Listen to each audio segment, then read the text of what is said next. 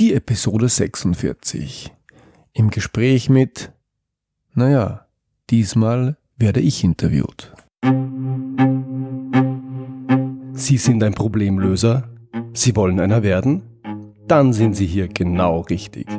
Mein Name ist Georg Jocham. Willkommen zu meinem Podcast Abenteuer Problemlösen.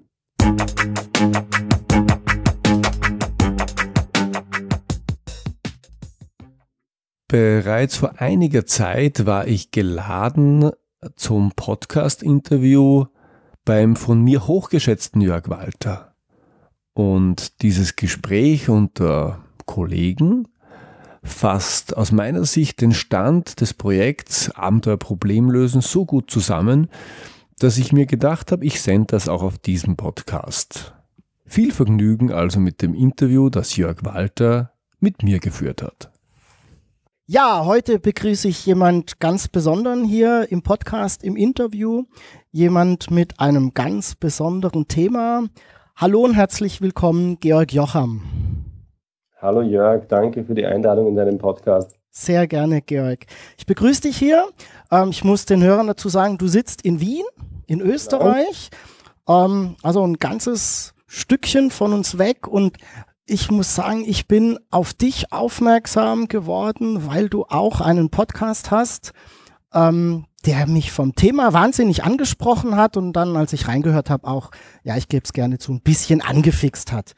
Du mhm. beschäftigst dich mit dem Thema Problemlösen und das ist ja, glaube ich, etwas, was wir im Projektmanagement auch immer wieder haben. Soll vorkommen, ja. Bevor wir loslegen, ähm, magst du dich meinen Hörern vielleicht ein wenig vorstellen? Wer bist du? Was machst du? Und ja, warum machst du das? Ja, sehr gern. Also, mein Name ist Georg Jocham, du hast es schon gesagt. Mhm. Ich komme aus Österreich und lebe in Wien. Von meinem Hintergrund bin ich studierter Betriebswirt und auch studierter Bauingenieur. Ich bin also Techniker und damit, wie ich hoffe, auch für einen Podcast Projektmanagement im Maschinenbau halbwegs anschlussfähig. Ich bin davor auch noch gelernter Schlosser, also mhm. gar nicht so weit weg. Mhm. Nach meinem Studium habe ich mehrere Jahre in der Unternehmensberatung gearbeitet, konkret in der Strategieberatung. Und die letzten zehn Jahre war ich im Konzernumfeld tätig, zum Teil im Projektmanagement und zum Teil im Linienmanagement. Mhm. Und dann, es war vor einem Jahr oder war es ein bisschen mehr, gab es ein bisschen ein Erweckungserlebnis. Äh, mir ist gedämmert, dass ich die Beraterrolle mental nie so ganz abgelegt habe dass ich das also auch in meinen späteren Jobs immer so ein bisschen mitgemacht habe und dass ich diese Rolle mag. Und jetzt mhm. gehe ich konsequent den nächsten Schritt und mache mich selbstständig. Mhm. Und weil mich das Thema Methodenkompetenz und Problemlösungskompetenz schon immer ja, begeistert hat, habe ich genau das zu meinem Thema gemacht und mache da jetzt einen Podcast dazu und schreibe ein Buch und was weiß ich. Ja. Sehr spannend. Dein Thema ist ja Problemlösen. Ähm, Magst du mal erklären, was eigentlich ein Problem genau ist und was vielleicht gar keins ist? Gute Frage.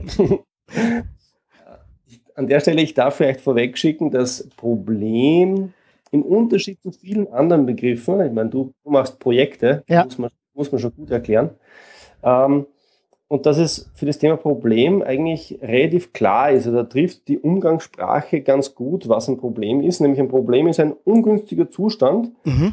Problem ist alles das, was ich nicht haben will. Gleichzeitig, und das gilt für viele Begriffe, schadet es nicht, wenn man ein bisschen nachschärft. Und ich mag folgende Definition sehr gern, nämlich ein Problem ist charakterisiert durch einen Dreiklang aus Missstand, Sollzustand und unbekannten Maßnahmen. Ja, also Missstand, Sollzustand, unbekannte Maßnahmen. Die Definition stammt übrigens von einem deutschen Professor, Professor Schönwand, der lehrt in Stuttgart und hat ein sehr, sehr gutes Buch zum Lösen komplexer Probleme geschrieben. Ja, und das ist ein Problem.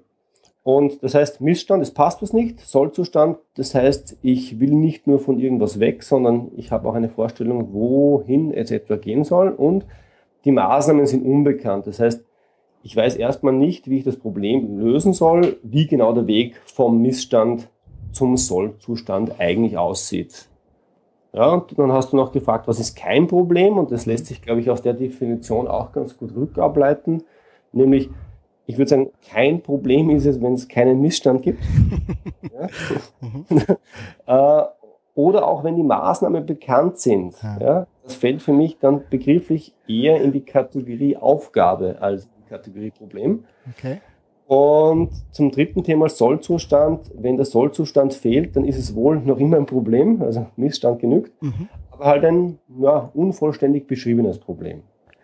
Wenn du mich jetzt sehen würdest, wir hören uns leider nur, dann würdest du mich jetzt von einem Ohr zum anderen Ohr grinsen sehen.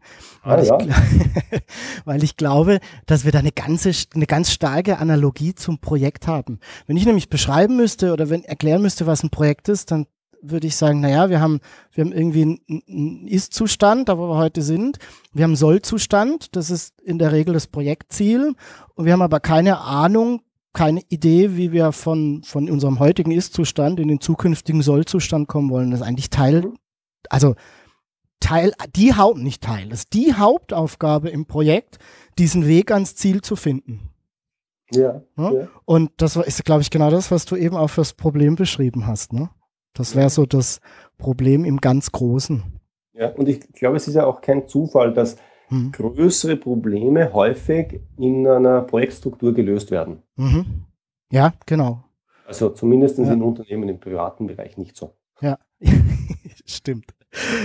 Ja, jetzt hört man bei Problemen immer wieder Begriffe wie ja, ist ein komplexes Problem oder ist ein kompliziertes Problem. Ist doch das ja. Gleiche, oder? Ja, nicht ganz. Also im umgangssprachlichen Gebrauch ist es ganz, ganz ähnlich. Mhm. Ähm, und ich glaube, es ist aber, na, ich sage es anders. Ich glaube, wir tun uns einen großen Gefallen, wenn wir ein paar Begriffe ein bisschen schärfen. Mhm. Und Komplexität und Kompliziertheit ist einer, solche, solche, einer dieser Begriffe. Mhm. Ähm, das klassische Beispiel, der Bauplan für, was nehmen wir als Beispiel? Der Bauplan für das Abstands- und Spurhaltesystem der neuen S-Klasse. Mhm ist aus Sicht der meisten Menschen, mit denen man spricht, unglaublich komplex. Mhm. Ist es aber nicht. Es ist sehr kompliziert, mhm. aber es ist überhaupt nicht komplex. Komplex ist alles das, was sich nicht in, in, seiner Wechselwirkung und in seinen Faktoren beschreiben lässt. Also kompliziert heißt, es dürfen ruhig viele Faktoren sein, aber, aber sie, sind beschreibbar, vollständig beschreibbar oder zumindest messbar und auch die Wechselwirkungen sind vollständig beschreibbar oder messbar. Also man könnte so sagen, alles, was sich in ein technisches Handbuch packen lässt, ist per Definition kompliziert. Mhm. Und alles das, was sich umfassend einer solchen Beschreibung entzieht, ist komplex. Das heißt, es gibt viele Einflussfaktoren und manche dieser Einflussfaktoren, die kenne ich gar nicht und die lassen sich auch gar nicht erkennen. Und die Wechselwirkungen zwischen diesen ähm, Einflussfaktoren, auch die sind nicht erkennbar und nicht äh, vollständig beschreibbar. Und damit hat man jetzt wieder technisch gesprochen ein System höherer Ordnung. Mhm. Und Systeme höherer Ordnung werden ganz schnell ganz, ganz schwierig zu fassen und entwickeln irgendwann einmal ein ja, möglicherweise chaotisches Verhalten. Und ähnlich ist, ist, es auch mit komplexen Situationen. Am Wochenende ähm, war ich mit meinen Kindern bei Freunden und habe mit einem Kollegen gesprochen und der hat dann als Beispiel gemeint, der Bauplan von einem äh, ähm, von einem 747-Jet, ja, mhm. ist kompliziert. Und wenn du einen Ball nimmst und in einen Kindergeburtstag reinwirfst, das ist komplex. ja, ist ein sehr schönes Beispiel. Total. Total. Ich glaube, das bringt schön auf den Punkt. Ähm, heißt das, jetzt, jetzt versuche ich mal einen Schluss zu ziehen, heißt das, Probleme sind in der Regel komplex und nicht kompliziert? Ich würde sagen, es gibt beides. Okay. Und ich würde gar nicht sagen, also ich habe jetzt keine empirischen Studien, wo ich sage, das eine ist mehr und das, und das andere ist weniger. Mhm. Ich glaube, das ist auch gar nicht die entscheidende Frage. Die entscheidende Frage ist zu verstehen, wenn ich mit einem Problem zu tun habe oder es zu tun bekomme, ist es das eine oder das andere oder ist es beides? Mhm. Weil das determiniert meine, meine um, meinen Umgang und meine Vorgehensweise im Zusammenhang mit dem Problem. Mhm. Okay. Jetzt haben wir gerade festgestellt, dass ja Projekte im Prinzip Probleme sind. Ähm, das wäre so ein ne, das, das größte anzunehmende Problem, das ich dann eben im, als Projekt oder als Projektvorhaben löse. Ähm, gleichzeitig haben wir aber so auch ganz umgangssprachlich während der Projektlaufzeit immer wieder viele kleine Problemchen. Dinge funktionieren nicht wie vorhergesehen und so weiter. Ähm, Auch das ist so meine Beobachtung. Das sind ganz oft ähm, komplexe Situationen, komplexe Problemstellungen, weil sie halt eben viele Einflussfaktoren haben, weil sie auch, weil sie ganz oft das Problem auch nicht wirklich vollständig, also den, den unzufriedenen Zustand nicht wirklich vollständig ähm, beschreibbar ist. Ähm, ich glaube, da gibt es dann eben auch verschiedene Größenordnungen. Ne? Mhm. Hm, das sehe ich auch so. Wobei der Zugang unterscheidet sich aus meiner Sicht gar nicht besonders von der Größenordnung her, sondern dann mehr in der Anzahl der Faktoren, die man berücksichtigen muss. Mhm. Also die, ich glaube nicht daran, dass Probleme letztlich besonders unterschiedlich sind. Man kann an ein Problem sehr wohl mit einem Kochrezept herangehen oder auf ein Problem mit dem Kochrezept zugehen. Das erspart einem nicht, dass man denkt, aber mhm. das Rezept gibt es dann trotzdem. Mhm. Das finde ich schön. Also den, darf ich den Satz irgendwann mal kopieren? Das erspart einem nicht, dass man denkt. Sehr weil, ich, weil ich glaube, ähm, das, das ist auch etwas, was wir im Projektmanagement immer wieder haben. Ne? Also wir haben ähm, Projektmanagement-Handbücher, wo Standards festgeschrieben sind und so weiter. Und ich habe ganz oft die Beobachtung, dass sich dann viele auf dieses Kochrezept zurückziehen und das einfach Stichpunkt für Stichpunkt abarbeiten, aber so ein Stück weit das Denken abschalten. Und mhm. dieser, dieser ja, Eintrag auf dem Beipackzettel, ne? also das ersetzt das Denken nicht. Ich glaube, das ist ein ganz, ganz wichtiger Punkt an der Stelle. Sehe ich ganz genauso, ja. Georg, ich habe so den Eindruck, dass Problemlösen als eine Fähigkeit oder eine Kompetenz jetzt auch in den Unternehmen nicht ganz weit oben auf der Liste steht, von denen man denkt, dass Menschen das können sollten. Mhm. Hast du eine ähnliche, einen ähnlichen Eindruck, dass, dass so, na, wir lernen Probleme zu lösen nicht in der Schule, wir lernen es nicht an der Hochschule. Ähm, wir lösen ganz viele Probleme, aber wir lernen es nicht, sie zu lösen. Ne? Wir tun es sehr oft intuitiv, aber die Methodenkompetenz dazu wird uns meiner Meinung nach nirgendwo vermittelt. Du, eine ähnliche Beobachtung und vielleicht auch eine Idee, warum das so ist? Ich habe eine ganz ähnliche Beobachtung, also ich sehe das auch so. Ähm, das ist auch was, da bin ich jetzt ganz offen, das äh, macht mich in, ähm, in Hinblick auf meine künftige Selbstständigkeit ein kleines bisschen unrund. Das heißt, man soll doch bitte Probleme lösen, von denen Menschen auch wissen, dass sie sie haben. Mhm. Das Thema Problemlösen fällt für mich eher in die Kategorie Probleme, ähm, von denen die meisten Menschen nicht so genau wissen, dass sie sie haben. Mhm. Und ich habe auch eine Hypothese, warum das so ist, warum das die Leute nicht so am Radar haben. Ich glaube, es ist ganz einfach. Ähm, die Menschen können ja Problem lösen, sonst hätten sie bis zum Zeitpunkt, wo sie jetzt diesen Podcast anhören oder irgendwas anderes machen in ihrem Leben, sonst hätten sie ja gar nicht überlebt. Mhm. Der Mensch muss ja jeden Tag Probleme lösen und das macht er, wie er es gelernt hat, wie er es von seinen Eltern vorgezeigt hat, wie er es ja, wie es auch durch Versuch und Irrtum gelernt hat. Und wenn man sich so den durchschnittlichen Tag anschaut, der vielleicht mal aus, ein bisschen außer der Norm läuft, wir lösen, wir lösen ja permanent Probleme. Stell dir, auf, stell dir vor, du stehst auf in der Früh und im Halbschlaf gehst du zur Kaffeemaschine und die ist kaputt. Mhm. Dann hast du dafür keinen Standardprozess. Mhm. Dann machst du dich auf den Weg zur Arbeit und der, der, der Bus, mit dem du immer fährst, der fährt da davon. Ja, und dann es regnet und du gehst an die Straße und dann ist eine Lacke, Pfütze in Deutschland. Mhm da fährt ein Auto vorbei und wenn du jetzt nicht sofort was machst, dann bist du im nächsten Moment so nass, dass du gleich wieder umdrehen kannst, umziehen gehen. Und zwischendurch, dann machst du auf den Weg in die Arbeit und irgendwann mal stehst du in der Hinterlassenschaft eines Hundes und musst damit umgehen. Und dann äh, bist du gerade irgendwo bei der U-Bahn angekommen, ruft der Freund an, den du zum Mittag treffen wolltest und sagt, er hat leider keine Zeit. Hm, und du musst damit umgehen. Mhm in der Arbeit checkst du deine Mails und der Chef ist stinksauer, weil du hast ihm zwar gestern Abend den Bericht geschickt, den du versprochen hast, aber aus Gründen, die keiner nachvollziehen kann, ist das Zeug nicht bei ihm angekommen. So, und das sind lauter Dinge, die sind jetzt nicht weltbewegend. Ein Tag wie dieser äh, wäre ein, ein Horrorstart und wird so nicht passieren, aber wenn, wenn wir uns überlegen, das passiert uns doch in dieser Form, in der einen oder anderen Form, haben wir mit solchen Situationen jeden Tag zu tun. Und das sind jetzt keine großen Dinge, aber es sind Probleme. Es gibt mhm. einen Missstand, es gibt einen Sollzustand und wir brauchen eine Lösung. Und meistens ist diese Lösung kein Soll, äh, kein Standardprozess, sondern wir lösen situativ. Und damit ist alles erfüllt, was ein Problem ausmacht. Und nachdem wir damit umgehen können, sagen wir, wir können ja Problem lösen. Und ich sage, ja, irgendwie schon. Und der große Unterschied wird erst evident, wenn man sich bei größeren Problemen, gerade im Businessumfeld einmal ansieht, was der Unterschied ist zwischen wir lösen die Probleme halt mal so und wir machen das mit einem sauberen Pro Prozess, ähm, mit der richtigen Vorgehensweise. Also in Wien würde man sagen, den Unterschied möchte ich Klavier spielen können. okay. Gibt es dazu, äh, gibt es da Studien? Ist es nachgewiesen, dass es, dass wir Probleme damit besser, schneller lösen? Das wären jetzt so die zwei Ausprägungen, die mir spontan einfallen. Ich habe dazu keine Studien, aber ich habe über die Jahre viele Beobachtungen. Hm. Und ähm, es, ist, es, ist, es ist nicht so, also ich denke jetzt an viele Situationen im beruflichen Umfeld, die ich hatte. Und ich beschreibe mal kurz, was ich normalerweise erlebe. Mhm.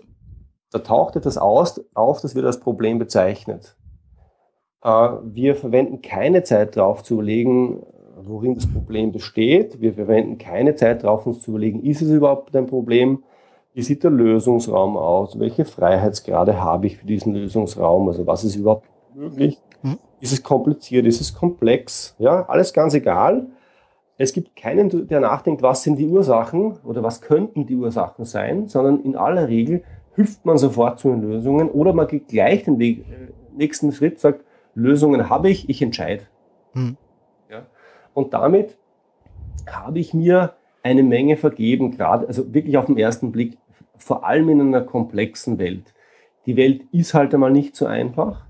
Und es lohnt wirklich darüber nachzudenken, worin liegt denn das Problem? Ich, hab, ich, hab, ich behandle das Thema offen gestanden nicht auf einer wissenschaftlichen Ebene, mhm. sondern eher auf einer anekdotischen Ebene. Mhm. Und es passieren da einfach, es passieren einfach immer wieder lustige Dinge, wo du denkst, also habt ihr zweimal nachgedacht, bevor ihr da Maßnahmen gesetzt habt und mhm. entschieden habt und in die Umsetzung gegangen seid, oder, oder was ist da los?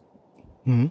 Also ich, mache eine ähnliche Beobachtung in meinem Projekt- und Beratungsalltag. Ähm, ich arbeite ja sehr, ja, visuell und workshop-lastig. Drücken wir es mal so aus. Das heißt, bei mir steht immer ein Flipchart da.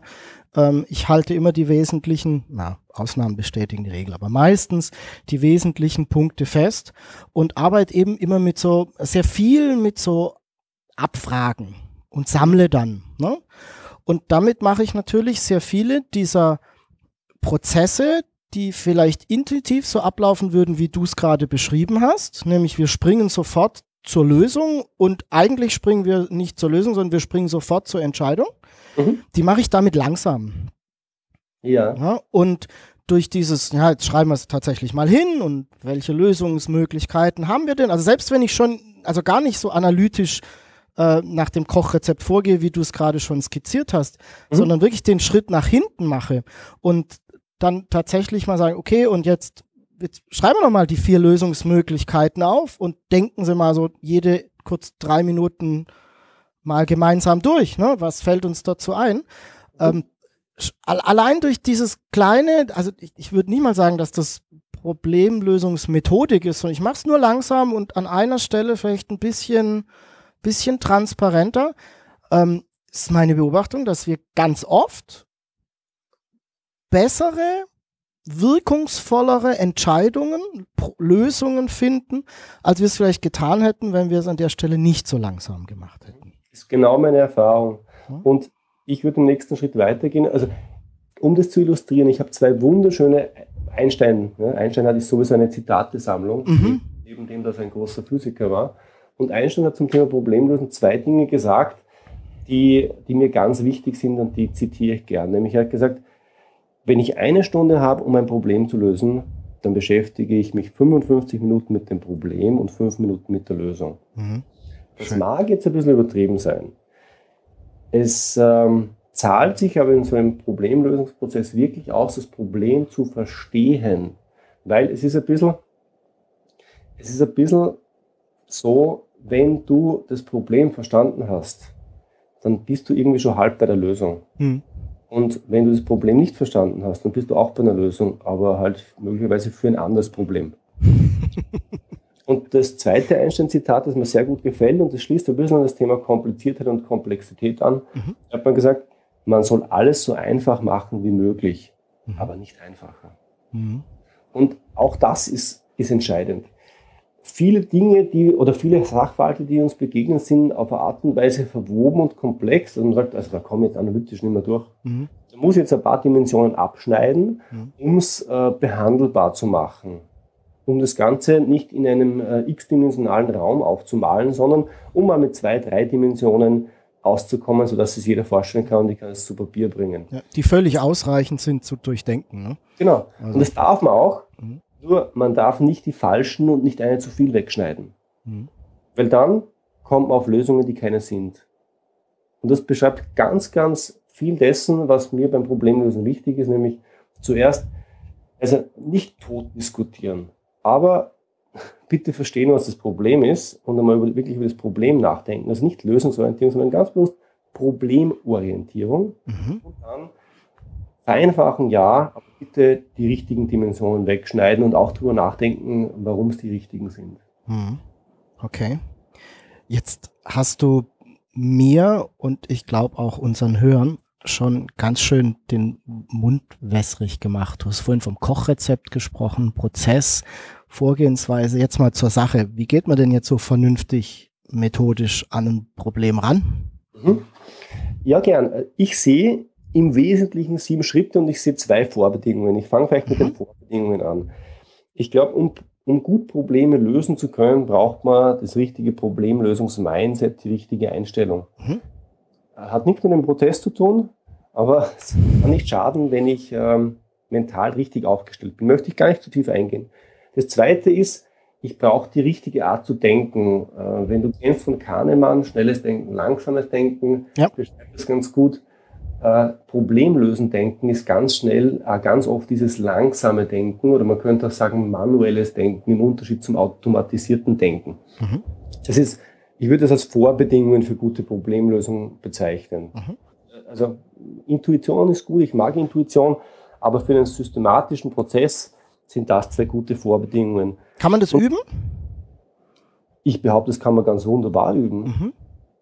Okay. Also, das, also, wie soll ich sagen, Mindset ist das Thema, ähm, das, das, hat viel mit deiner Persönlichkeit zu tun und äh, ähm, ich glaube, um das richtige Problemlösungs-Mindset zu entwickeln, muss man verstehen, wie soll denn ein Problemlöser sein? Und ich dekliniere es mal durch, was es aus meiner Sicht, welche Aspekte es aus meiner Sicht sind. Ja. Problemlöser sind positiv. Mhm. Ja, sie fragen nicht nach dem Ob, ob ein Problem lösbar ist, sondern sie fragen nach dem Wie. Weil auch wenn sie nach dem Wie fragen, kommen sie irgendwann drauf, dass es nicht lösbar ist, wenn es nicht lösbar ist. Mhm. Wenn sie nach dem Ob fragen, dann ist die erste Abzeugung geht eh nicht. Mhm. Mhm. Verstehe. Ähm, sie sind ähm, kritisch und auch selbstkritisch. Sie akzeptieren nicht die erstbeste Lösung und nicht die erstbeste Meinung, auch nicht die eigene. Mhm. Sie sind reflektiert und sie sind aktiv. Also Problemlöser sind nicht die Leute, die im Kammer sitzen und lang drüber nachdenken, sondern es sind auch die Leute, die ins Handeln kommen. Mhm. Und das ist für mich das Thema Problemlösungs-Mindset und zum, zum Thema schnelles Denken, langsames Denken. Ist nicht ganz einfach. Ich glaube, es ist äh, das Beschäftigung mit, mit dem eigenen Denken. Wenn man ein, äh, also vielleicht, oder skizziere vielleicht kurz, was Kahnemann meint mit schnellem Denken und langsamem Denken, System 1, System 2. Im Wesentlichen ist es das, das System 1 ist das Denken, das passiert. Ja? Wenn du ein Problem hast, dann fällt dir eine Lösung ein. Du kannst dich gar nicht dagegen wehren. Mhm. Irgendeine Lösung fällt dir ein. Das ist System 1. Und diese Lösung fällt dir ein, und du kannst jedem erklären, warum du zu dieser Lösung gekommen bist, aber erst im Nachhinein. Mhm, okay. Also sehr intuitiv, ne, aus dem Bauch heraus. Sehr intuitiv und auch logisch begründbar. Mhm. Aber Kahnemann hat einen super Begriff dafür gefunden. Er hat gesagt, das logische Denken ist quasi das System 2 ist der Regierungssprecher, der erklärt, warum es denn so ist, aber er entscheidet es nicht. Mhm, okay. Also er kommt nicht auf die Lösung, sondern erklärt, warum diese Lösung die richtige ist. Mhm. Und das System 2 gegenüber ist das langsame Denken. Das braucht viel mehr Energie, ist viel, viel anstrengender. Dazu muss sich der Mensch in aller Regel zwingen. Außer er hat es lang geübt. Ich bin ein begeisterter System 2-Denker. Mhm. Äh, und System 2 ist sehr analytisch. Und ich glaube, dass du zum Problemlösen genau das brauchst, dass du ja, bereit bist, diesen Reflex gleich mal eine Lösung zu haben und diese Lösung dann zu verteidigen, äh, was entgegenhältst. Weil das ist ja das, was passiert. Wir kennen das ja. Wir sehen einen Menschen und wir treffen ein Urteil. Und alles, was der Mensch in weiterer Folge tut, zahlt auf dieses Urteil, das wir uns gebildet haben, ein. Ja. Ist, und ähnlich ist es bei der Problemlösung. Wenn du ein Problem in deinen Projekten bekommst, dann wirst du wahrscheinlich, dann wird dir was einfallen. Und das kann gut sein, es muss es aber nicht gut sein. Und als guter Problemlöser verstehst du, was das ist, nämlich dein erster Gedanke und nicht, nicht weniger. Okay, verstanden. Das ist also das mhm. Thema Mindset oder Einstellung und das Thema das richtige Denken. Mhm. Und dann gibt es einen Prozess, der aus meiner Sicht sieben Schritte umfasst und ähm, der sieht für komplexe Probleme und für komplizierte Probleme ziemlich gleich aus. Mhm. Mit dem okay. Unterschied, dass es beim komplizierten Problem durchläuft und beim komplexen Problem eine, ja, ein Regelkreis ist. Mhm. Gleich dazu. Mhm. Der erste Schritt aus meiner Sicht ist immer das Problem verstehen und zwar idealerweise gemeinsam verstehen. Also Problemlösen ist aus meiner Sicht keine Ein-Mann-Disziplin oder Show, sondern es, Probleme löst man aus gutem Grund gemeinsam und man soll sie bitte, bitte verstehen. Und das mhm. heißt, verstehen, worin das Problem besteht, mhm. verstehen, wie der Sollzustand ausschaut, wie soll es sein, wenn das Problem gelöst ist, dann ist es wirklich ein Problem. ja, danke. danke. Gehört auch so, weil ähm, es Problem ähm, ja, zur Seite zu schieben und zu sagen, ich habe verstanden, es ist gar keins, es nicht zu lösen, ja. ist energetisch ein bisschen effizienter. Ja, also ich, ich muss gestehen, ich, ich stelle diese Frage in meinen Projekten ganz oft, ähm, weil ich ja, ähm, na, also ich bin meistens in größeren, ich würde sagen komplexeren Projekten, die aus unterschiedlichen Gründen komplex sind, ähm, aus unterschiedlichen Gründen auch kritisch sind und da ist in der Regel viel Druck auf dem Kessel. Ne? Ja. Und da passiert viel. Da geht ständig irgendwas schief. Irgendwas kommt zu spät, irgendwas klappt nicht, äh, jemand ist nicht zum richtigen Zeitpunkt zur Verfügung. Ist eben so eine Eigenart dieser Projekte, weil sie halt so eine gewisse Kritikalität haben. Mhm. Und ich habe die Beobachtung, dass Teams die jetzt nach unserem Gespräch, würde ich sagen, vielleicht nicht so geschult sind, mit Problemen umzugehen, auf jedes Ereignis draufspringen und es wie ein Problem behandeln und sofort eine Lösung suchen. Mhm. Und ich habe jetzt ganz bewusst eben gesagt, auf jedes Ereignis. Ne? Weil sie denken, oder oh, ist etwas passiert, das muss ein Problem sein, wir müssen uns damit beschäftigen. Mhm. Und wenn du dann mal so einen Viertelschritt auf die Seite trittst und sagst, Freunde, ist das eigentlich ein Problem gerade? Behindert uns das? Ist es, ne? Also wirft uns das zurück? Ist es irgendwie negativ? Und du dann mal so drei Minuten am, am Stehtisch drüber redest und sagst, nö, ist jetzt halt passiert. Ja. Ne? Also es ist halt ein Ereignis. Jo, okay, dann lass uns mit ein paar anderen Dingen beschäftigen. Wir haben eh nicht genügend Zeit. Ja, und ich würde da sogar Differenzierung einführen an der Stelle es tauchen sicher Menge Dinge auf, die ähm, die Definition eines Problems erfüllen, mhm. die aber einfach nicht wichtig genug sind. Ja, ja? genau. Du, da, da, da, fliegen ja, ja, jeden Tag viele, viele, viele Dinge rein und man kann nicht jedes Problem lösen, auch wenn es ein Problem ist.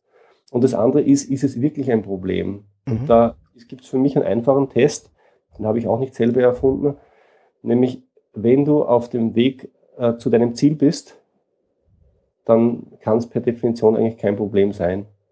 Ja, wenn du überlegst, was ist mein Ziel und was sind die Schritte dorthin und bin ich auf dem Weg, dann habe ich kein Problem. Du hast nämlich schon eine Lösung dafür, ne?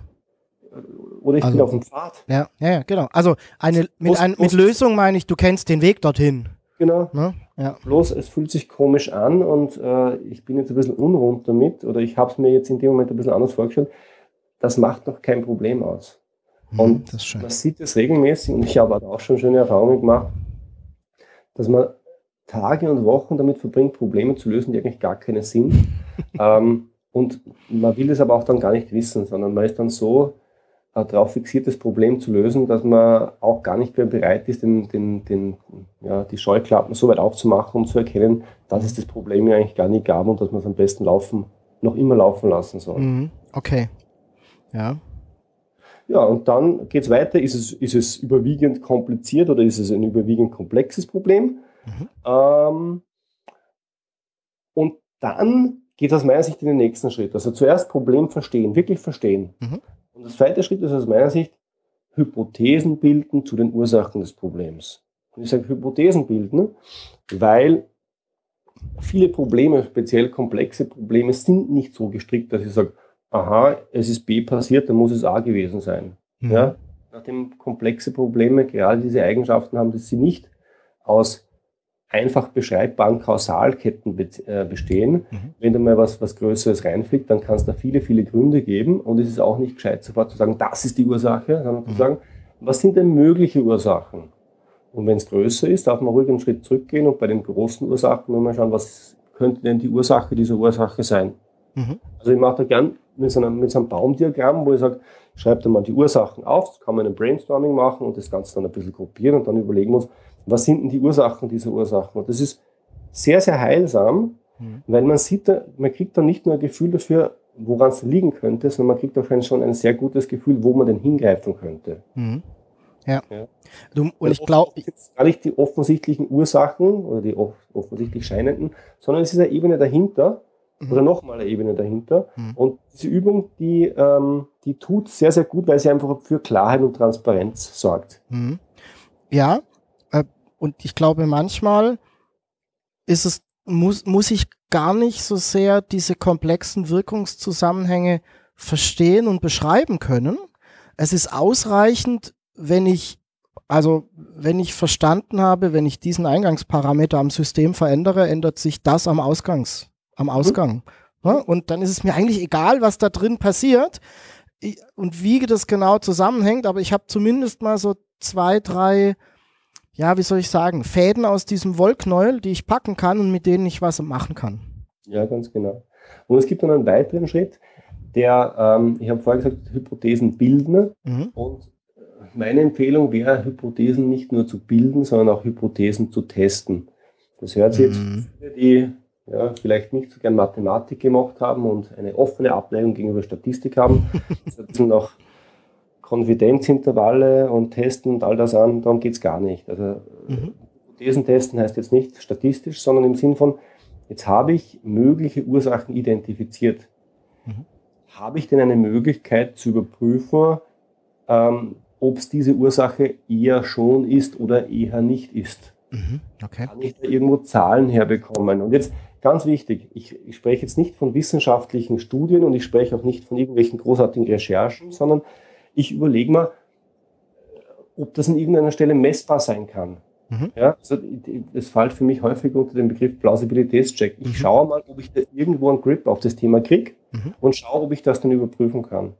Und meine Empfehlung ist, Hypothesen bilden und dann testen und dann möglichst oder bevorzugt an den ähm, äh, Ursachen arbeiten, wo wir uns halbwegs sicher sind, dass sie eine Auswirkung haben. Mhm wo man diese Hypothesen auch testen haben können und das hat Sinn ergeben. Und da geht es jetzt wieder nicht, nicht um mathematische Exaktheit oder genaue Beschreibung von Wechselwirkungen, das geht meistens eh gar nicht. Mhm. Es geht darum, macht das Sinn und lässt sich das auch beschreiben und lässt, wenn sie es beschreiben lässt, lässt sich es messen. Mhm.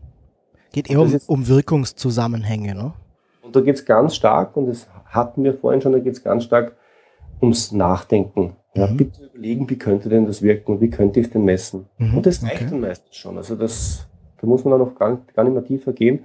Aber diesen Zweischritt, Hypothesen bilden und testen, das mache ich sehr gerne und das sorgt auch dann auch regelmäßig für echte Aha-Erlebnisse. Mhm. Okay. Ja, und dann geht es klassisch weiter. Vierter Schritt, Lösungsmöglichkeiten erarbeiten. Also welche konkreten Maßnahmen könnten es denn sein? Um die Ursachen zu beheben oder das Problem zu lösen. Muss ja nicht in den Ursachen sein, man kann ja auch die Ergebnisse oder die Auswirkungen des Problems lösen. Mhm. Fünftens entscheiden, sechstens umsetzen, abhängig davon, wie komplex oder wie, wie determiniert dieser Entscheidungsprozess ist. Mhm. Und schließlich, und ähm, das ist einer meiner Lieblingspunkte, siebter Schritt, Wirksamkeit prüfen. Mhm. Und ich komme ja auch ein bisschen aus dem Projektgeschäft und was ich ganz, ganz oft gesehen habe, ist, dass es sich keiner anschaut. Mhm. Ja, es, ist, äh, es, wird beschlossen und damit geht man davon aus, dass es passiert ist. Mhm. Was ich auch oft gesehen habe, ist, dass es eine Art Maßnahmen-Controlling gibt und mhm. man überprüft, ob die Maßnahmen gesetzt sind und dann macht man das Häkchen, wenn die Maßnahme getan ist. aber nicht, wenn das Ergebnis erzielt wurde. Genau, aber was ich noch ganz selten gesehen habe, wirklich ganz, ganz, ganz selten ist, dass man sich überlegt hat oder angeschaut hat, wie sieht denn die Wirksamkeit aus, wie kann ich die messen und, und, und gibt es die Wirksamkeit? Weil mhm. wenn es keine Wirksamkeit gibt, dann habe ich das Problem nicht gelöst. Ja. Okay. Und das ist ähm, vor allem bei komplexen Problemen ganz, ganz wichtig, mhm. weil die entziehen sich dieser äh, ganz einfachen Logik, das einfach durchdeklinieren ja. zu können. Und da habe ich dann regelmäßig einen Regelkreis, wo ich nicht fertig bin, wenn ich den, den, den Prozess durchlaufen bin, sondern ich schaue, wie äh, die Wirksamkeit ist und dann gehe ich weiter vorne in den, äh, äh, ähm, in den Prozess zurück. Das kann bei der allerersten Stufe beim Problem verstehen sein, wenn ich es offensichtlich beim ersten Mal nicht verstanden habe. Und es kann auch bei jedem anderen Schritt sein. Und das ist, das ist zwar eine Vorgehensweise, eine Art Kochrezept, mhm. aber das ist nichts, wo ich mir das Denken sparen kann. Mhm. Ich muss mir genau überlegen, bei welchem Prozessschritt ich wieder einsteige äh, und wo ich äh, diesen wie ich diesen Regelkreis einhänge. Mhm. Also das ist, okay. das ist, es ist, glaube ich, gut, diesen, diesen Schimmel oder diesen, dieses Kochrezept zu haben, aber es erspart mir nicht das darüber nachdenken, ähm, ja, wie ich damit tue. Ja, wie in, wie in so vielen Fällen eben. Ne? Ich bin gerade, während du die Vorgehensweise erklärt hast, ganz mächtig ans Nachdenken gekommen. Ja. Ähm, wie ich solche Probleme löse und wo dann natürlich jetzt der Unterschied zu dem ist, also ich glaube, dass ich, ähm, also andersrum, ich habe in der Vergangenheit halt Probleme gelöst, so wie du das beschrieben hattest. Ne? Das hat man halt gelernt von Kollegen, Eltern in der Schule, aber nicht, nicht diese methodenorientierte Vorgehensweise. Ne? Und ähm, in meinem Problemlösungsalltag, in meinen Projekten kommt definitiv das Thema Hypothesen bilden und testen viel zu kurz. Beziehungsweise, ich würde schon fast sagen, eigentlich gar nicht wirklich vor. Das ist ganz normal. Also ja, wir, wir, also ich glaube, dass das Thema der, der ersten Schritt, den du genannt hast, Probleme verstehen, schon etwas ist, ähm, was, was ich in meinem Alltag versuche zu tun. Ich bin auch einer, der sehr gerne warum fragt. Also ich glaube, es ist die Frage, die ich am, am meisten verwende den Tag über. Warum ist das so? Und ähm, ja, gibt ja dieses Konzept der, der fünf oder sieben Warum-Fragen. Mhm. Wenn du also fünfmal Warum gefragt hast, dann bist du am echten Kern des Problems oder der, ne, am echten Kern des Themas. Ja. Ich glaube, das ist schon etwas, was ich so, wenn ich so gerade so die letzten Wochen mir ein bisschen vor Augen führe, was ich sehr viel tue, wo ich sage, ja, da, da habe ich schon Fokus drauf, aber Hypothesen bilden und, und testen, nö. Mhm. Nö, das ist ganz spannend. Hast du mir jetzt eine Denksportaufgabe mitgegeben? Um, mal gucken, wie ich das in den nächsten Tagen und Wochen in meinen Projekten übertragen kann. Ich glaube, meine Teams werden erstmal überrascht sein, dass der Jörg sich da auf einmal anders verhält. ich habe noch eine zweite Frage, die, die sehr provokant ist, aber die genau in dem Zusammenhang oft äh, wirkt, ja. die ich ganz gerne verwende, wenn ich in der Position bin, dann frage ich nämlich nicht nur warum, sondern ich, ich frage, na und? Ja. also, das, äh, das ist ein bisschen, das macht auch nichts anderes als warum, aber es ist sehr viel provokanter ja. Äh, und hilft ein bisschen, ähm, ja, ähm, aufzurütteln. Ja, ja.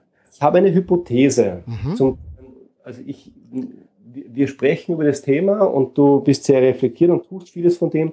Ich würde unterstellen, du bist in deinen Projekten bereits ein sehr, sehr guter Problemlöser.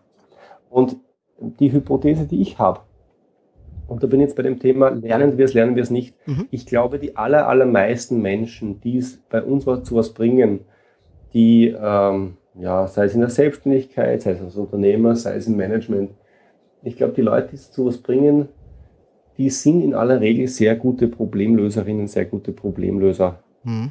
Bringen einen Ansatz mit, der ist häufig intuitiv, der ist mhm. häufig vielleicht von irgendwem abgeschaut, die können das. Mhm. Und worum es mir ein bisschen geht, wenn ich das Ganze ein bisschen größer denke, ich würde gern, ich würde gern diesen Wettbewerbsvorteil ähm, weitergeben und ich würde diesen, gern diesen gesamtgesellschaftlichen äh, mhm. Gap zu, zu, zu guten Problemlösungen in Summe gern geschlossen wissen. Mhm. Ich sehe einfach, dass es Leute gibt, die können das ganz ausgezeichnet. Mit sehr, sehr guten Führungskräften zusammengearbeitet. Wenn ich denen das erzählt, was ich dir jetzt gerade erzählt habe, die sagen, ja, bitte. Hm. Das mache ich eh intuitiv irgendwie und das kommt dann auch so raus. Und wenn man denen zuschaut, dann kommt man drauf, ja, das ist so. Hm. Also das ist, das ist, hm. Äh, die deklinieren das nicht so durch, aber die haben das irgendwie im Gefühl und dann hm. kommt es irgendwie raus und dann, mhm. das passt dann auch. Mhm. Also man muss diesen Prozess nicht gehen, aber ich glaube, wenn man dieses Gefühl nicht hat oder wenn man dieses Learning by Doing diese Gelegenheit nicht hat, dass man dieses Gefühl entwickelt, dann ist ein solcher systematischer Prozess sehr, sehr wertvoll. Und ich glaube ich glaub persönlich, er wird vielen, vielen ähm, Menschen in Projekten oder auch im sonstigen beruflichen Kontext wirklich helfen. Ja, ich glaube, er gibt Halt. Ja. ja. Also er gibt in dem Moment, in dem du jetzt eben nicht dieser intuitive, gute Problemlöser bist, der vielleicht diese Schritte macht oder auch mal einen halben überspringt oder so, ähm, indem du halt wenn du halt eben ja das nicht so nicht die Chance hattest, das von irgendjemand abzuschauen oder zu lernen, dann gibt so ein Prozess, glaube ich, halt, weil du, weil ich sagen kann, okay, ich gehe den jetzt einfach mal Schritt für Schritt voran. Ich kann den vielleicht dann nicht perfekt, aber ich bin besser, ich komme schneller auf eine bessere Lösung, als wenn ich das einfach nur so aus dem Bauch mache und wir mhm. entscheiden gleich. Ja, genau. Ne? Also das ist wie, wie bei wie beim, beim Leben retten, ne? bei, der, bei dieser Herz-Lungen-Wiederbelebung. Du musst gar nicht alles richtig machen. Hauptsache, du machst etwas. Das ist besser als nichts. Mhm. Ja, und, ich, und ich glaube, das ist ganz oft bei solchen Prozessen und Vorgehensweisen. Es ist etwas, woran du dich klammern kannst, gerade am Anfang, wenn du dich einem Thema nähern möchtest, aber noch nicht so nicht geübt bist, keine Sicherheit hast, das gibt dir Halt, das kannst du durcharbeiten und dann kommst du zu einem besseren Ergebnis, als wenn du es nicht tun würdest. Mhm. Mhm. Ich glaube, das, das ist so, ne? Etwas, das so ein Prozess durchaus leisten kann. Gibt es Fehler, die ich unbedingt vermeiden sollte, wenn ich jetzt so diesen Prozess gehe? Gibt es da Tipps von dir? Ja, ich glaube, es gibt zwei Dinge, die ganz oft ähm, ähm, ja, nicht ganz richtig gemacht werden oder wo es Potenzial gibt. Mhm. Ich habe schon ein bisschen angesprochen.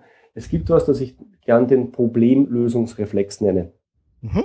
Ja, dass du wenn du ein Problem vorfindest, automatisch und ohne dass du dich wehren kannst, irgend, irgendwo in deiner Erfahrung kramst, nach Mustern suchst, ohne dass du es merkst, mhm. nach Mustern suchst, äh, nach Lösungsmustern, die auf ähnliche Probleme äh, funktioniert haben oder die bei ähnlichen Problemen funktioniert haben. Und das ist dann der Lösungsansatz, der dir als erster einfällt. Mhm. Und dieser Reflex ist dann mit, einem, mit einer Konsequenz verbunden, die ich auch schon kurz skizziert habe. Wir äh, suchen über, üblicherweise nicht nach Argumenten, um überzeugt zu werden, sondern wir suchen nach Argumenten, um unsere bestehende Meinung zu bestätigen. Mhm. Ja, es gibt ja wunderbare Experimente, wo man ähm, Raucher und einem Nichtraucher, also sagen wir so, einem Genussraucher und einem militanten Nichtraucher das gleich, die gleiche Unterlage zu lesen gibt ja, wo ganz, ganz heftige Aussagen zu dem Thema drinnen stehen. Und am Schluss befragt man die beiden und dies, die äh, beide fühlen sich in ihrem Standpunkt bestätigt. Wie funktioniert das? Mhm. Jeder, jede liest das raus, was in sein Weltbild passt. Mhm. Ja, also, oder ein anderer Satz, ich weiß nicht von wem er ist, aber gefällt mir auch gut. Wir sehen die Welt nicht, wie sie ist, wir sehen die Welt, wie wir sind. Mhm. Und das passiert uns beim Problemlösen auch ganz oft. Wir haben einen Problemlösungsreflex, ja, eine, eine Intuition, das ist die Lösung. Und davon gehen wir ganz, ganz, ganz schwer weg. Mhm. Und wir tun uns einen großen Gefallen, wenn wir das erkennen als das Erste, was uns eingefallen ist und äh, auch unsere eigenen Überzeugungsmechanismen besser verstehen, um zu wissen, wie wir uns selber oder wie wir uns überzeugen lassen können. Weil bloß weil wir die Idee haben, dass es gut ist, muss es ja noch lange nicht wirklich gut sein. Mhm. Das ist das Erste. Okay. Und, das, und das Zweite, und auch das erlebe ich immer wieder, Probleme alleine lösen, ohne andere einzubinden. Bei Projekten ist es ganz furchtbar, weil Projekte ja per Definition fast mit vielen Menschen sind.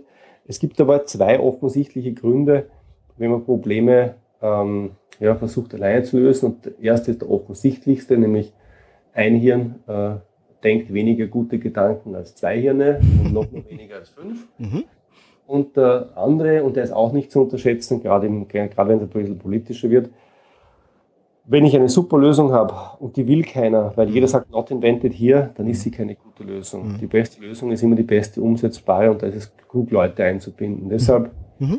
empfehle ich, ähm, ja, lieber nach der besten machbaren Lösung in der Gruppe zu suchen, als nach der tiptop wunderbaren Lösung ganz alleine, weil die wird es dann eh nicht werden. Okay. Ja, gerade das Thema Umsetzbarkeit wird getragen von vielen, ist natürlich in Unternehmen und in der Projektsituation gerade etwas, was, was sehr wichtig ist, weil wir immer wieder auch, ähm, naja, unsere Auftraggeber mit einfangen dürfen, sag ich mal. Mhm. Ne? Also wir haben ein Problem im Projekt, wir analysieren es, wir, wir finden vielleicht sogar eine schöne Lösung dafür. Das heißt aber noch lange nicht, dass damit, da alle mitgehen, mhm. weil ne, not invented here oder ist dann vielleicht doch irgendwelchen anderen Interessen, die wir nicht kennen, die ja. ne, auf irgendwelchen Hidden Agendas noch laufen, ähm, zuwiderhandeln. Ähm, und ja, da bin ich bei dir, finde ich gut. Ähm, damit, dem kann ich begegnen, wenn ich einfach mehrere Leute einbinde. Was natürlich wieder schwieriger macht, ne? Weißt du, ja, alle an einen Tisch zu bringen, Termine hat oder freie Termine hat sowieso kein Mensch mehr. Mhm. Ähm, aber ich glaube, am Ende ist es eine Frage der Priorität. Möchte ich gute Entscheidungen mit guten, also gute Lösungen, schnelle Lösungen, gute Projekte, ähm, oder habe ich halt keine Zeit?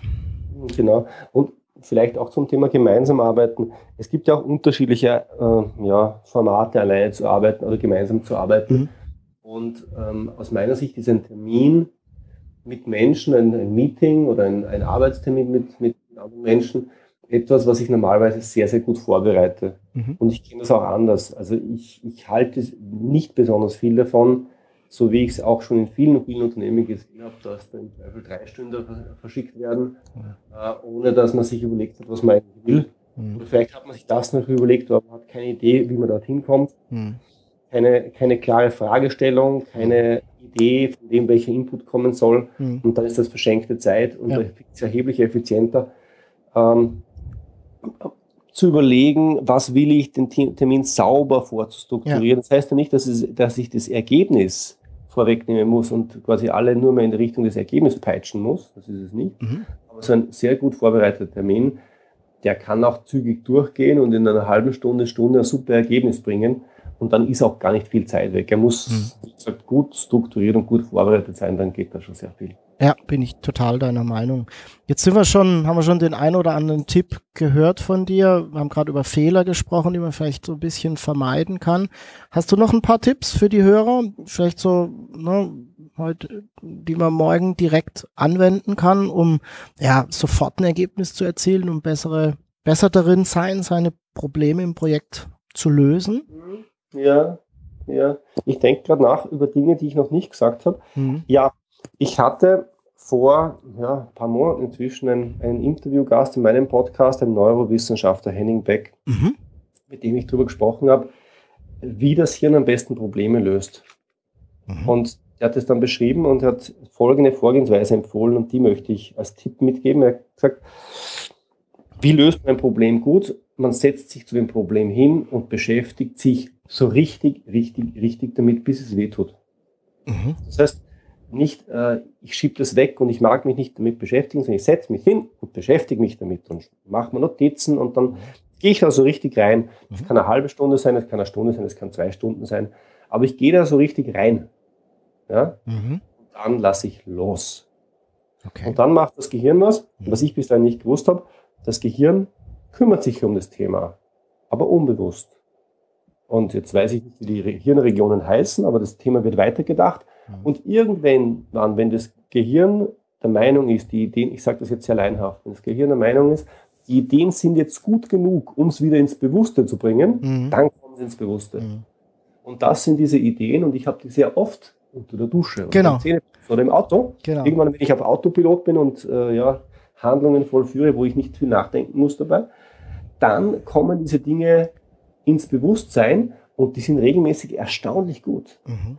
Aber die sind nur dann erstaunlich gut, wenn ich davor auch richtig reingegangen bin. Ja, so richtig mhm. in, in das Problem rein und, und richtig fest drüber nachgedacht habe.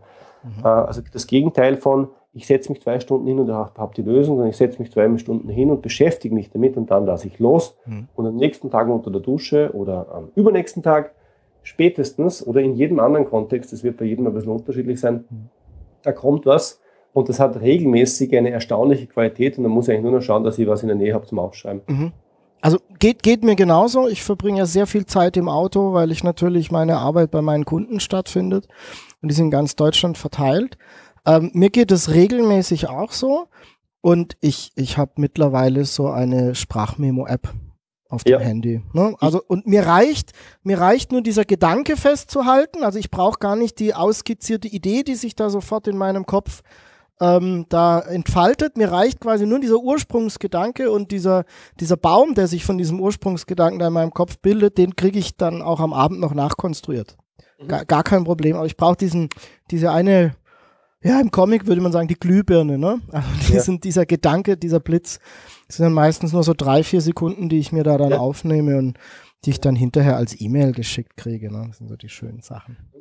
Der Henning Beck hat damals was sehr Lustiges gesagt im Interview, das habe ich mir auch gemerkt. Er hat damals gesagt, das Problem sind nicht ähm, die dummen Ideen, die ich habe. Das Problem ist die vielen, vielen Gedanken, die man sich nicht aufgeschrieben hat. Also wirklich, mhm. ähm, äh, wenn man es wenn analog macht, dann empfiehlt er Blöcke herumliegen zu lassen in der mhm. Wohnung, wo man immer draufschreiben kann. Oder mhm. so wie es du machst und so ähnlich mache ich es auch. Ich habe immer mein, äh, ja, mein iPhone dabei und genau. dann spreche ich eine Sprachmemo rein. Mhm. Und da versteht nur die Hälfte, aber ich kann es danach noch entziffern. Mhm. Und das ist regelmäßig sehr, sehr wertvoll und äh, ich lasse es einfach nicht verloren gehen. Mhm. Das wäre mein erster Tipp. Mhm. Mein zweiter Tipp, die Vorgehensweise, die ich skizziert habe, mag manche dazu einladen, ja, den ersten Teil der Problemlösung in einer akademischen Diskussion zu verbringen. Mhm. Darum geht es nicht. Mhm. Ja, das, was ich hier skizziert habe, dauert nicht lange.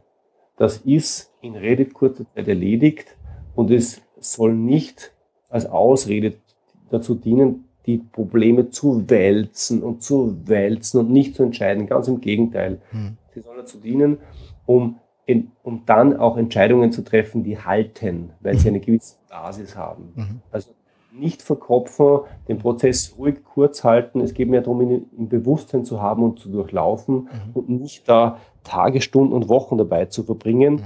sondern Entscheidungen zu treffen, die sauber und diffundiert sind. Mhm. Und vielleicht ein dritter Tipp, und das ist, kann ich mir vorstellen, im Projektumfeld nicht ganz, ja, nicht ganz unwichtig, die Rahmenbedingungen achten und respektieren. Mhm. Mit anderen Worten, nur Probleme lösen, bei denen das die Rahmenbedingungen auch zulassen. Mhm. Was meine ich damit? Wenn es darum geht, ein Problem zu verstehen, dann macht es nur Sinn, das zu tun, wenn es die Bereitschaft und die Erlaubnis gibt, darüber nachzudenken, warum das Problem überhaupt besteht. Und wenn oh, du ja. in einem Unternehmen bist, wo du eine Null-Fehler-Kultur hast, dann wird das schon schwierig, weil es darf ja keine Fehler geben. Ja, mhm. das, und wenn es dann Fehler gibt, dann gibt es gleich Schuldige die darf es auch nicht geben. Also da dürfen wir nicht nachdenken.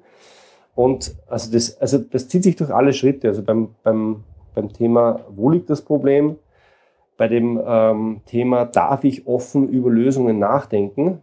Oder ist der Lösungsraum an irgendeiner Stelle stark verengt? Es gibt Unternehmen, die grundsätzlich versuchen, alles technisch zu lösen. Andere machen es über Prozesse und wieder, andere machen es organisatorisch oder andere machen es mit Macht. Ja. Und ähm, es bringt in solchen Organisationen gar nichts, eine Lösung zu bringen, die super ist, die aber dort schlicht äh, ja, keinen ideologischen Fit hat. Mhm. Und es geht dann weiter bei einem Thema ähm, Entscheidungen. Ja, eine Lösung, die nicht entscheidbar ist. Mhm. Nichts. Und äh, auch bei der Umsetzung ist es ganz ähnlich. Nicht alles, was entschieden wird, ist auch umsetzbar. Mhm. Und ich glaube, man tut sich einen großen Gefallen, wenn man diese Restriktionen ein bisschen achtet mhm. und darauf schaut, dass man ja auch auf die kulturellen Gegebenheiten an all diesen Ecken ein bisschen aufpasst. Sonst, sonst wird es nämlich wirklich eine akademische Übung und eine Luftnummer. Also finde find ich sehr spannend. Bei mir geht gerade schon das Kopfkino an. Ähm, das letzte, was du gesagt hast, dieser, wie hast du es genannt, kulturelle, organisatorische Fit, ne? Mhm, genau. Ähm, ja, ich glaube, das ist, das ist hm, einer der Kern oder ja, ein sehr wichtiger Punkt, auf den es zu achten gilt. Und gleichzeitig denke ich, dass es Mitarbeitern, die lange oder schon sehr lange im eigenen Unternehmen sind, ganz schwer fällt zu erklären, was bei ihnen da gerade eigentlich passiert. Mhm. Also wir, wir beide sind ja in unserer Beratertätigkeit ähm, gewohnt, von außen in Unternehmen reinzukommen, ähm, haben schon sehr viel gesehen und, und haben immer diesen Blick von außen und können ja mit einem geübten Auge relativ schnell sehen, wie die Dinge funktionieren. Mhm. So, jemand, der aber drei, vier, fünf, zehn, zwanzig Jahre im Unternehmen ist, ist eventuell gar nicht mehr wirklich in der Lage, weil er so sehr Teil des Systems ist, zu erklären, wie das System funktioniert. Und mhm. kann aus dem Grund eventuell, das ist jetzt so eine Hypothese, ähm, nicht genau erklären, warum bestimmte Problemlösungen funktionieren und andere nicht. Mhm. Ich glaube, das ist ganz normal. Ja. Und ich glaube auch, dass die Leute oder ganz viele Menschen auch das nicht am Radar haben. Und die, die Analogie, die ich da gern ziehe, sind politische Parteien, weil da, da ist dann jedem sofort klar, mhm. ja, ja. dass, dass äh, ähm, äh, also ich möchte gar keine politischen Statements machen, aber das lässt sich ja leicht durchdeklinieren. Wenn du ja. eine, über eine politische Maßnahme denkst, dann weißt du sofort, welche Fraktion dem tendenziell äh, positiv oder kritisch gegenübersteht. Mhm. Ähm, und da ist es ganz ähnlich. Die haben auch einen ideologischen Erklärungsraum oder einen mhm. ideologischen Lösungsraum und was nicht in diesem Raum abgebildet ist, das kann keine Erklärung für das Problem sein und es darf auch keine Lösung sein. Mhm, klar. Und in Unternehmen funktioniert das ganz, ganz ähnlich. Es ist nur weniger evident, weil es gibt halt bei Parteien ein Parteiprogramm, aber es gibt in Unternehmen normalerweise kein, keine Kulturschrift, mhm. wo drinnen steht, ähm, das sind unsere kulturellen Werte und deshalb lösen wir unsere Probleme. Ja und, oder so. Und gleichzeitig glaube ich, dass Mitglieder einer Partei auch nicht erklären können, warum sie so handeln. Mhm. Also sie könnten es zwar nachlesen und ich glaube, es ist ein bisschen auch, wenn du im System bist, in der Partei, ähm, analytisch erfassbarer, als wenn du jetzt ein Unternehmen bist, weil ne, du kannst die Ideologie im Parteibuch, im, im, im Programm nachlesen. Mhm. Ähm, gleichzeitig sind, sind diese, die, ist dieses kulturelle Verhand, Verhalten aber durchaus reflexartig. Mhm, wohl. Ja. Ähm, ist ganz spannend. Ja, hast du mir viel Denksport mitgegeben. ich, mein Kopf ist gerade mächtig am Arbeiten. Georg, vielen Dank. Wir kommen so langsam zum Ende ähm, des Interviews. Für mich, also selbst wenn ich das jetzt nicht senden würde, äh, war das für mich eine ganz, ganz tolle Zeit, weil ich ganz viel für mich mitgenommen habe. Oh, das freut mich sehr. Und ich glaube, dass ähm, da auch ganz, ganz viel für unsere Hörer ähm, drin war. Georg, vielen Dank für eine tolle ich gucke gerade mal auf die Uhr, knappe Stunde für ein ganz tolles ähm, Interview. Ich wage mal die Prognose, wir zwei saßen in diesem Podcast nicht zum letzten Mal virtuell beieinander, ähm, weil ich glaube, ich jetzt mehr Fragen habe als vorher. äh, also du bist hiermit eingeladen, wir müssen das unbedingt fortsetzen, weil ich glaube, dass da ähm, ganz, ganz viel Potenzial und ganz viel Wucht drin ist ähm, in dem, was du dir da vorgenommen hast oder auch in dem Thema, dem du dich da gewidmet hast. Ja, sehr, sehr gern und mich hat sehr gefreut. Nochmal danke für die Einladung. Prima. Viele liebe Grüße nach Wien und ja, jetzt wünsche ich dir noch einen schönen Abend. Mach's gut, Georg. Ciao. Ciao. Das war's für heute. Ich freue mich, wenn Sie beim nächsten Mal wieder dabei sind. Wenn Sie Fragen an mich haben, dann schicken Sie mir bitte ein Mail an feedback at abenteuer-problemlösen.com oder kontaktieren Sie mich direkt über meine Website. Und wenn Ihnen diese Episode gefallen hat, dann freue ich mich wirklich über Ihre ehrliche Bewertung auf iTunes. Danke fürs Zuhören. Bis zum nächsten Mal. Ihr Georg Jocham.